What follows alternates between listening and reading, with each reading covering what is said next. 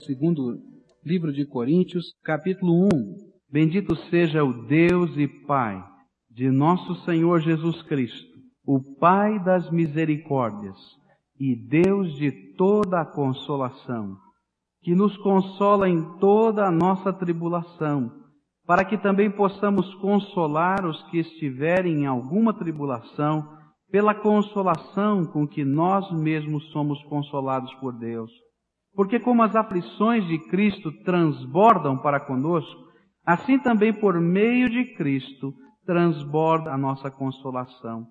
Mas se somos atribulados, é para a vossa consolação e salvação, ou se somos consolados, para a vossa consolação é, a qual se opera suportando com paciência as mesmas aflições que nós também padecemos e a nossa esperança acerca de vós é firme, sabendo que, como sois participantes das aflições, assim o sereis também da consolação. Porque não queremos, irmãos, que ignoreis a tribulação que nos sobreveio na Ásia, porque fomos sobremaneira oprimidos acima das nossas forças, de modo tal que até da vida desesperamos. Porquanto já em nós mesmos tínhamos a sentença de morte, para que não confiássemos em nós, mas em Deus que ressuscita os mortos, o qual nos livrou de tão horrível morte e livrará, em quem esperamos que também ainda nos livrará, ajudando-nos também vós com orações por nós, para que, pela mercê que por muitas pessoas nos foi feita, por muitas também sejam dadas graças a nosso respeito. 2 Coríntios é uma das cartas mais pessoais do apóstolo Paulo. Um comentarista desta carta descreveu como uma autobiografia de uma pessoa no espírito, porque ele vai colocando tantas características, tantos eventos da sua própria vida ao longo desta carta. Nesse primeiro capítulo, o velho apóstolo nos apresentam nos apresenta as bênçãos que podemos usufruir em momentos de aflição. Ele, com toda a experiência de homem provado e aprovado, nas tantas tribulações, nas tantas aflições que ele vai relatando ao longo desta carta, ele vai agora apresentar bênçãos. Bênçãos que são recursos, recursos do amor de Deus, que nos ajudam a atravessar os momentos difíceis os conflitos da nossa existência. E nesta manhã eu queria olhar para estas bênçãos e dividir com os irmãos estas bênçãos, porque sabemos que tantas pessoas às vezes chegam a um templo com o coração quebrado, com o coração dividido, com a sua alma, quem sabe até perfurada pelas aflições, pelas lutas do dia a dia. E eu queria que hoje você pudesse sair daqui conhecendo algumas bênçãos que podem aplacar a dor do seu coração e mexer com a sua vida em profundidade. Qual é a primeira grande bênção que o apóstolo Paulo apresenta àqueles que estão passando por tribulações e aflições? Ele vai nos dizer que a primeira e maior de todas as bênçãos é ter um Deus de consolação e misericórdia. A primeira e a maior de todas as bênçãos a nosso favor nos dias de aflição é o caráter do nosso Deus. Quem é o nosso Deus?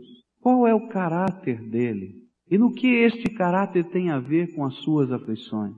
Ele começa então a descrever este caráter. E ele começa com aquilo que talvez fosse o final na nossa mentalidade, na nossa maneira de pensar, mas antevendo tudo o que ele iria falar, ele já começa adorando, ele já começa louvando, e ele usa uma expressão bastante hebraica: Bendito seja Deus. É uma forma judaica de louvor a Deus, reconhecendo-o como fonte de toda a bênção, de toda a manifestação espiritual de amor a favor de nós. E ele então começa a apresentar o caráter desse Deus que ele está louvando. E ele vai dizer: Bendito seja Deus e Pai de nosso Senhor Jesus Cristo, o Pai das misericórdias. Sabe quem é o teu Deus? Ele é o Pai das misericórdias. O que quer dizer isso? Faz parte do caráter divino sentir compaixão. Faz parte da natureza de Deus a capacidade de lamentar junto com você, de sentir junto com você a sua tristeza, de perceber a sua dor e fazer com que essa dor fosse também, seja também do próprio Deus. Esse é o caráter do nosso Deus. Ele é o Pai das misericórdias. Acho que um dos trechos da palavra de Deus que vão nos ajudar a entender a profundidade desse caráter tão especial de Deus se encontra lá no livro de Lamentação de Jeremias. Jeremias havia sido preso porque estava dizendo a profecia de Deus. E a profecia de Deus era uma profecia muito dura. Deus estava dizendo para aquela terra, para aquele povo, para a cidade de Jerusalém, que não ia sobrar muita coisa. Que Deus tinha um propósito de levá-los ao cativeiro lá na Babilônia. E que se eles não se entregassem, aquela cidade seria destruída. E o povo não creu, achou que Jeremias não era profeta, coisa nenhuma, mas quem sabe tivesse, estivesse sendo subornado pelos inimigos para dizer essas palavras de desânimo, para colocar em desânimo soldados. E ele então fica preso numa cisterna. E ele não vê a destruição da sua cidade. Chegam os inimigos e tomam a cidade abrem a tampa daquela cisterna e perguntam: quem é esse homem? Ah, esse aqui é o profeta de Deus que dizia que este povo, vocês, estariam dominando essa cidade. E eles então tiram aquele homem e o soltam. E de repente sai Jeremias da cisterna e vai andando meio cambaleante, que já ficou tanto tempo lá no fundo daquela cisterna, quem sabe se encostando às coisas, e começa a perceber a realidade das coisas que está ao seu redor. Ele começa a ver aquelas casas que antes ele lembrava na sua mente bonitinhas, caídas. E ele podia ver fumaça. E ele podia ver o templo do Senhor sendo destruído e saqueado. E ele podia olhar para o chão e encontrar os mortos no chão. E ele podia perceber toda a desgraça que envolvia aquela cidade.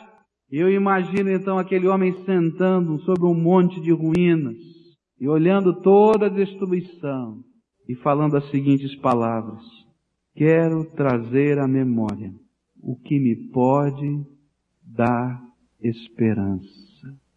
As misericórdias do Senhor são a causa de não sermos consumidos, porque as suas misericórdias não têm fim. Renovam-se a cada manhã. A minha porção é o Senhor, portanto esperarei nele. Quem é o Pai das misericórdias? É o Deus eterno Talvez você esteja assim na situação de Jeremias, olhando para a tua vida e percebendo uma série de ruínas, olhando para a tua vida e percebendo uma série de problemas. E como às vezes os nossos olhos só enxergam estas coisas, nós só enxergamos as ruínas e não percebemos as misericórdias de Deus que estão até por trás das ruínas. Naquela hora o profeta estava pedindo, Deus, me ajuda a lembrar o que pode me dar esperança. E a resposta foi: Eu posso te dar esperança. Eu sou o Pai das misericórdias. Eu quero dizer para você que Deus se importa com as ruínas da sua vida. Eu quero dizer para você que Deus se preocupa e sente a dor da sua alma porque Ele é o Pai da misericórdia. Se há alguém que pode ensinar o que é misericórdia, o que é sentir com o outro, o que é sentir o coração apertado diante da dor do outro, é o nosso Deus, porque foram as misericórdias dele que fizeram com que o seu Filho Jesus viesse até esta terra, tomar o nosso lugar na cruz. Esse é o teu Deus. E esta é uma grande bênção, o caráter de Deus. Quando você chega à presença de Deus em oração e você desnuda a sua alma, Deus percebe duas coisas sempre. Ele, como é um Deus justo, santo e verdadeiro, ele sempre vai perceber o que é certo e errado. Não vai poder separar isso dele. Mas ele sempre vai perceber o que é que vai dentro da tua alma, qual é o teu coração, qual é a tua dor. E entre o perceber e o certo e o errado, e o ensino que talvez ele tenha que proceder, há uma empatia de dor a dor. Isso foi revelado pelo Senhor Jesus. O Senhor Jesus foi chamado para trabalhar, para processar uma cura milagrosa na vida de Lázaro, seu amigo. E ele chegou atrasado. Lázaro estava morto. E ele ficou do lado de fora da casa. E diz-nos a palavra de Deus que foram chamadas aquelas irmãs de Lázaro. Marta, na sua maneira de ser, vai colocando as suas razões, Senhor, você chegou tarde demais. Que pena! Se o Senhor tivesse chegado um pouquinho antes. E o Senhor então vai mostrando esse lado divino da justiça, do direito. E vai dizendo, olha, mas se tu creres, verás a glória de Deus. Mas Maria chegou com toda a dor. Qual foi a resposta de Jesus quando aquela mulher saiu, abraçou os seus pés e chorou?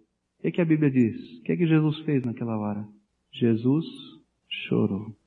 Esse é o nosso Deus, o Pai das misericórdias. Quando você chora lá na, sabe, com o seu quarto trancado, a sua porta trancada e revela a sua alma para Deus. Ele sempre vai ter ensino, mas antes do ensino ele vai ver a dor da sua alma, porque o nosso Deus é o Pai das misericórdias. E mais que Paulo fala sobre o caráter desse Deus? Ele diz que Deus, além de ser o Pai das misericórdias, ele é o Deus de toda consolação. Deus de toda consolação. Ele não é somente o Deus da empatia, o Deus do sentimento, o Deus que compreende a dor da sua alma. Ele não é apenas o Deus passivo, mas ele é o Deus que consola. É aquele que nos dá o encorajamento, o conforto, o ânimo, a consolação, o toque, a força, o poder que nós precisamos na hora da nossa tribulação e aflição. Esta é uma palavra bonita, essa palavra consolação. Ela significa ficar ao lado de uma pessoa no seu momento de aflição para encorajá-la, enquanto ela suporta os testes, as lutas da vida, é estar ao lado e ajudando a carregar. Esse é o nosso Deus, o Deus de toda consolação, que fica ao nosso lado e que interfere nas coisas que estão acontecendo. Primeiro dentro do coração, animando, fortalecendo e abençoando em toda a tribulação. Mas continua tocando, até nas circunstâncias que nos afligem. Deus se preocupa com a sua tribulação e Deus se envolve com a sua tribulação. É interessante como a língua grega ela tem algumas características. Ela diz que tribulação é aquela coisa que faz o seu peito ficar apertado. É como se você sentisse um peso muito grande aqui. Está pesado, está apertado, está até difícil de respirar. Faz com que você se sinta pressionado, oprimido. O Senhor é aquele que vai bem pertinho de nós nesta hora, fica do nosso lado e nos ajuda com as cargas que estão sobre o nosso peito. Já sentiu isso aqui? A gente chama de angústia, não é? Esse sentimento apertado. A Bíblia está chamando de tribulação, aquelas coisas que estão pressionando a nossa vida. O que nos abençoa nas horas de aflição é ter um Deus que é o Pai das misericórdias, o Deus de toda consolação. Agora, uma outra característica nesse Deus, que é uma benção dentro do seu caráter. Ele é o Deus que se identifica com o homem e que quer que o homem se identifique com ele. É isso que vai nos dizer o versículo 4, que nos consola em toda nossa tribulação, para que também possamos consolar os que estiverem em alguma tribulação, pela consolação com que nós mesmos somos consolados por Deus. Agora, verso 5. Porque, como as aflições de Cristo transbordam para conosco, assim também por meio de Cristo transborda a nossa consolação.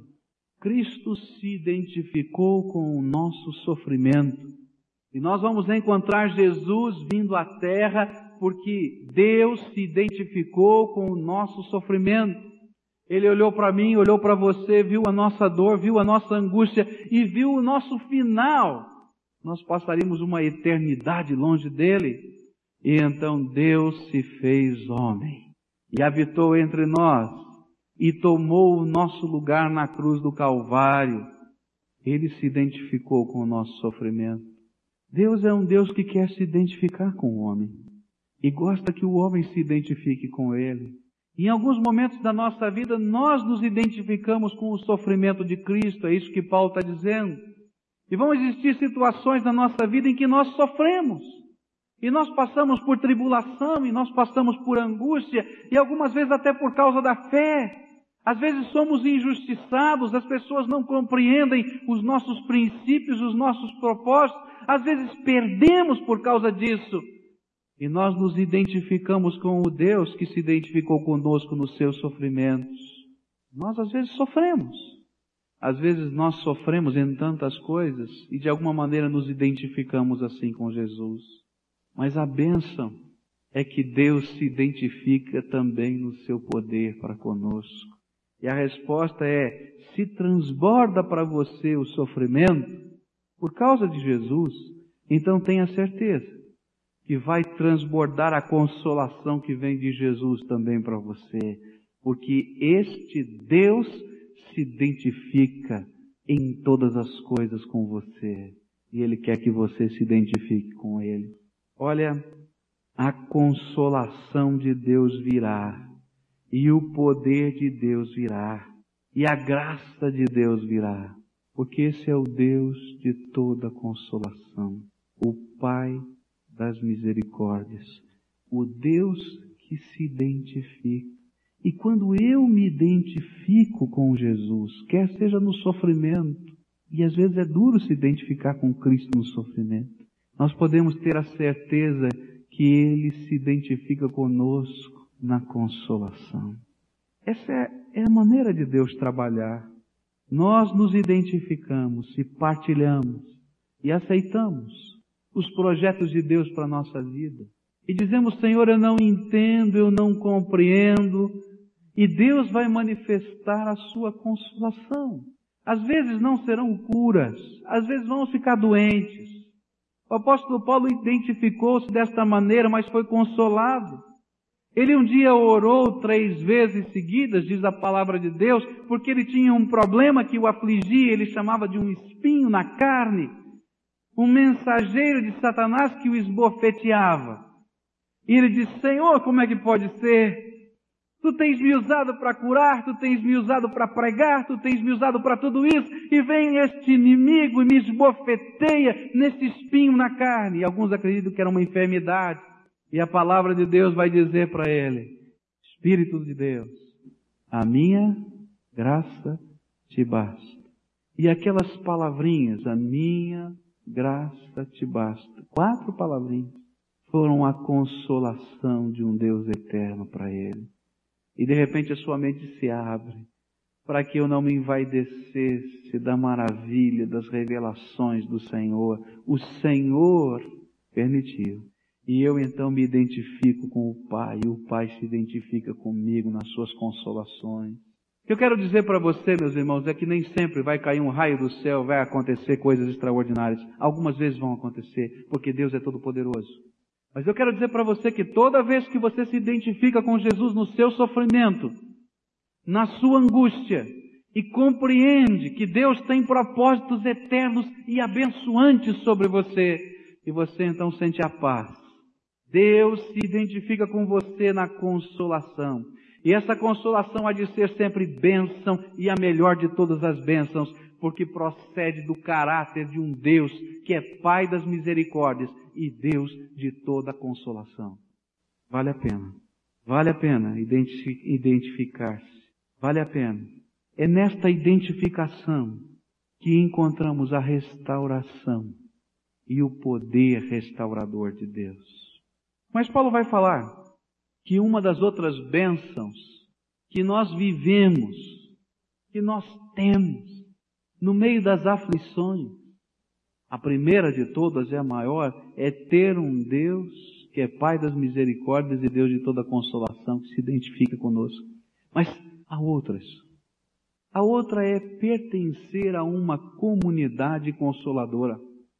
A igreja do Senhor Jesus Cristo é a comunidade consoladora ativa de Deus na terra. Eu tenho dito aos irmãos que a igreja é um grande hospital e o dia que ela deixar de ser um grande hospital, ela perdeu o sentido de igreja. Eu tenho já falado aos irmãos e estudado na palavra de Deus que a igreja é a santa casa da misericórdia de Deus. É isso mesmo. E Deus quer que nós sejamos uma comunidade consoladora. Sabe por quê? Porque um dos propósitos da salvação em Cristo Jesus é que Deus quer dividir o seu caráter conosco. Quando nós somos salvos pelo Senhor Jesus, nós não somos apenas colocados no reino do seu amor, mas Deus, através do seu Espírito Santo, dentro do nosso coração, começa uma obra de transformação. E a transformação que Deus quer operar não são apenas atitudes, coisas que precisam mudar na nossa vida, mas o que Ele quer transformar é o meu caráter, é o seu caráter.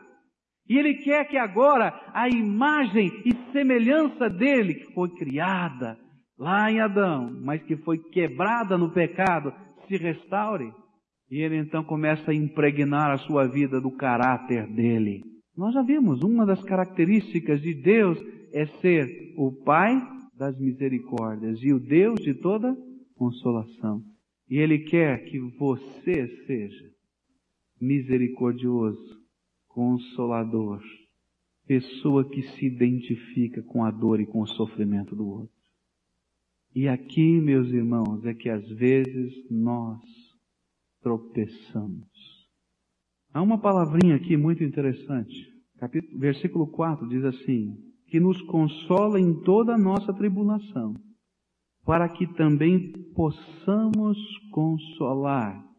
Aqui no grego é sejamos capazes de consolar. O que ele está tentando nos dizer é que toda vez que ele aplica o caráter dele sobre a tua vida, e toda vez que ele interfere e se identifica, eles têm, têm um propósito: transformar o teu caráter capacitar você a ser uma bênção de consolação nesse mundo.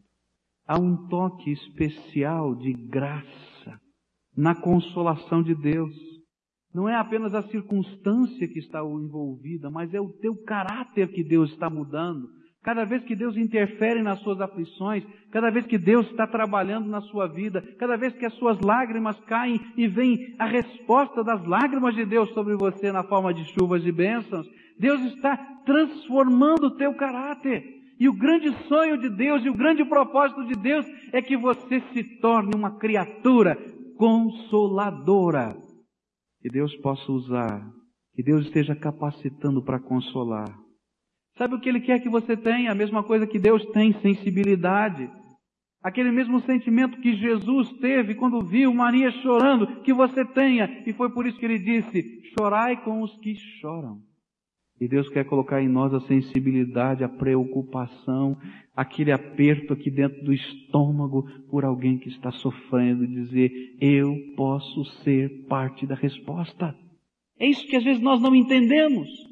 Às vezes nós gostamos de consolar quem não tem defeito, quem não tem erro para conosco, que sempre vai ter. Mas não entendemos que a consolação e a ação de bênção é transformadora também. E quantas vezes é no amor que Deus quebranta muito mais as nossas vidas. Falta-nos a sensibilidade de Deus. E mais que o Senhor fala. Quando Ele vai transformando o nosso caráter, Ele nos dá autoridade.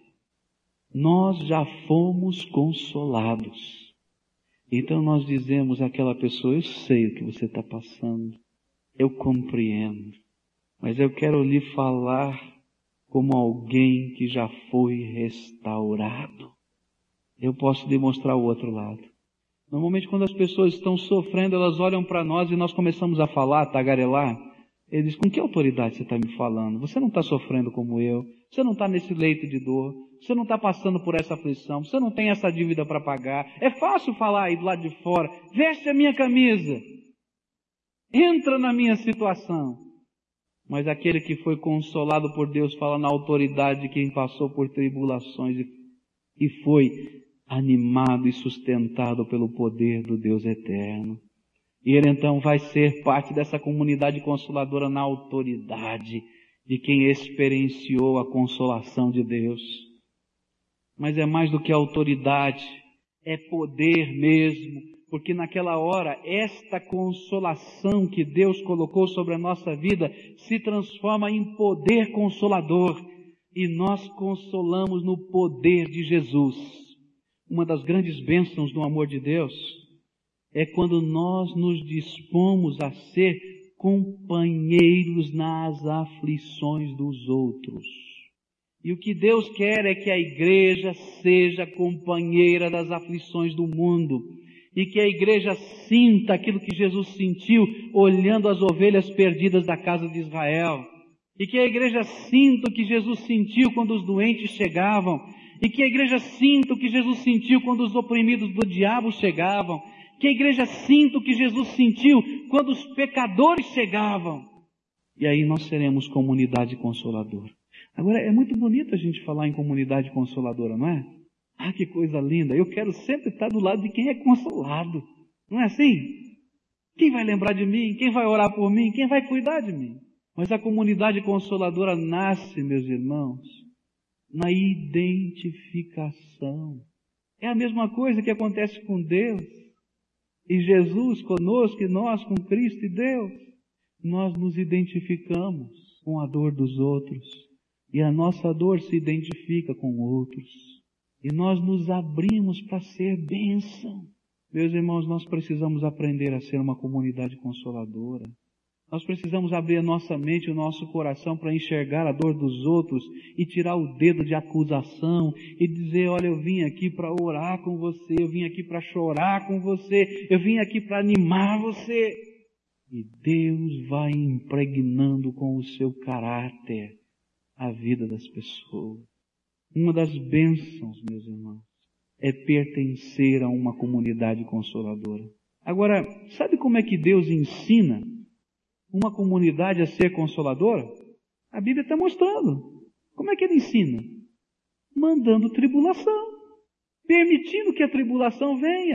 O grande objetivo que Deus tem é que nós aprendamos o caráter dele. Então não aprendemos. Então Deus, bom, manda um pouquinho de tribulação, deixa chegar um pouquinho de tribulação. Quem sabe ele vai ser consolado de novo e vai aprender o valor da consolação e vai consolar outros. Talvez o que nós precisamos, precisemos seja um pouco mais de tribulação, né? E nós precisamos abrir a nossa mente e nosso coração para os valores que Deus quer impregnar a nossa vida.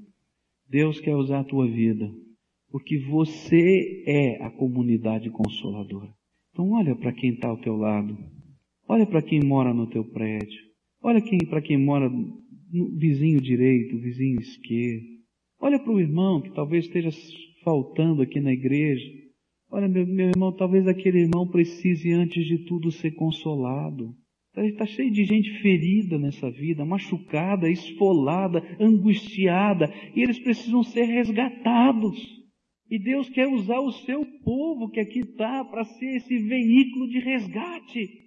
Semeadura e colheita, meus irmãos, não é somente ganhar adeptos, mas é ter o caráter de Cristo no momento em que nós fazemos a obra de Deus. Esse é trabalho dos pastores, esse é trabalho dos diáconos, esse é trabalho dos professores de escola dominical, esse é trabalho do povo de Deus, é seu trabalho também. Porque a comunidade é feita de todas as pessoas. E Deus precisa nos impregnar com o seu caráter. E nós precisamos ser pessoas cheias de misericórdia e consolação. Deus vai fazer alguma coisa extraordinária. O que Deus quer é que o seu povo tenha o seu caráter consolador. O amor esteja no teu coração. O serviço esteja no teu coração. O companheirismo esteja no teu coração o testemunho de que Deus consola esteja nos teus lábios na tua vida. Meus irmãos, existem muitos tipos de consolação. E você pode ser uma bênção com o enfermo. Você pode ser uma bênção com aquele que está abatido e contrito. Você pode ser uma bênção com aquele que está desempregado. Você pode ser uma bênção com aquele que está aflito.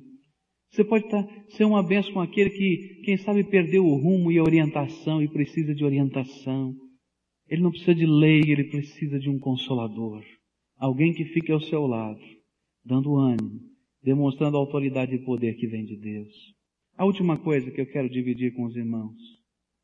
Deus quer que sejamos um povo que aprenda a confiar no Deus da consolação. O caráter de Deus é consolador. A comunidade tem que ser consoladora. Mas nós devemos confiar na consolação que vem de Deus. Deus quer que nos ensinar como vale a pena confiar nele. Nós vamos aprender nesta vida que não é em nós mesmos que confiamos. E já deu para sentir que nós falhamos. Não dá para confiar na gente. Mas tem mais.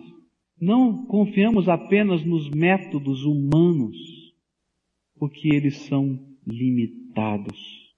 Eles se encerram muito rápido. Mas nós, como povo de Deus, cremos num Deus de toda consolação que interfere com poder nas nossas vidas e nas circunstâncias que nos cercam. É isso que o apóstolo Paulo está tentando dizer. Ele vai nos dizer a partir do versículo 6 até o versículo 10, ou até o versículo 11, melhor dizendo, exatamente isso. Ele vai nos dizer o seguinte: olha, eu já passei por muitas tribulações e em algumas delas a coisa ficou muito preta e muito difícil.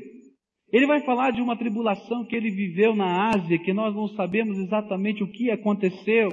Nós só temos uma indicação em 1 Coríntios capítulo 15, versículo 32, que diz que na cidade de Éfeso ele chegou a enfrentar feras. Eu não sei se foram animais ou se foi uma circunstância muito terrível, mas essa é a situação.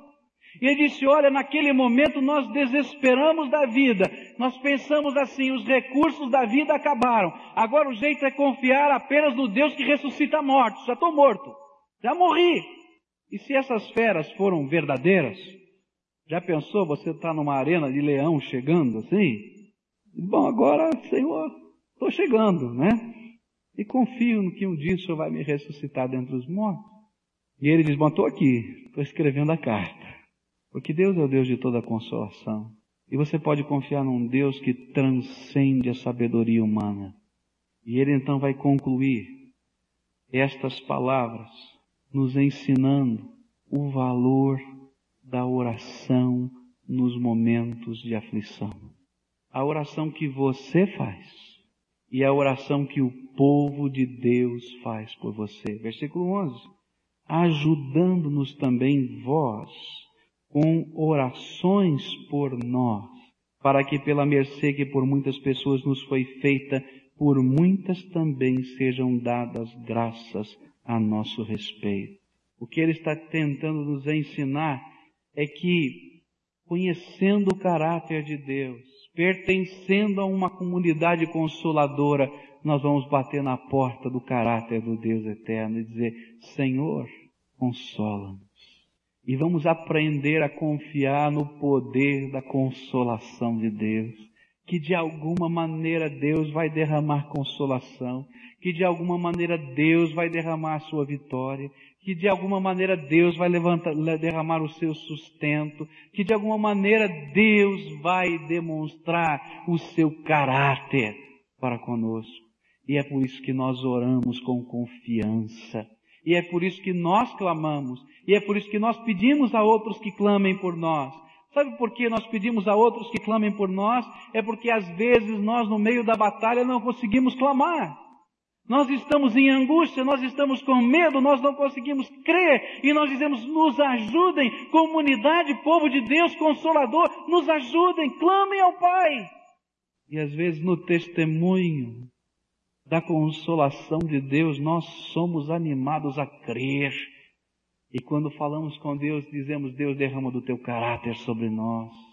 Nós precisamos ser a comunidade consoladora, mas precisamos entender que toda consolação procede do Pai, porque toda bênção procede dele, através da oração, através da comunhão do Espírito, através da ação de graças, através da identificação que temos com o Senhor.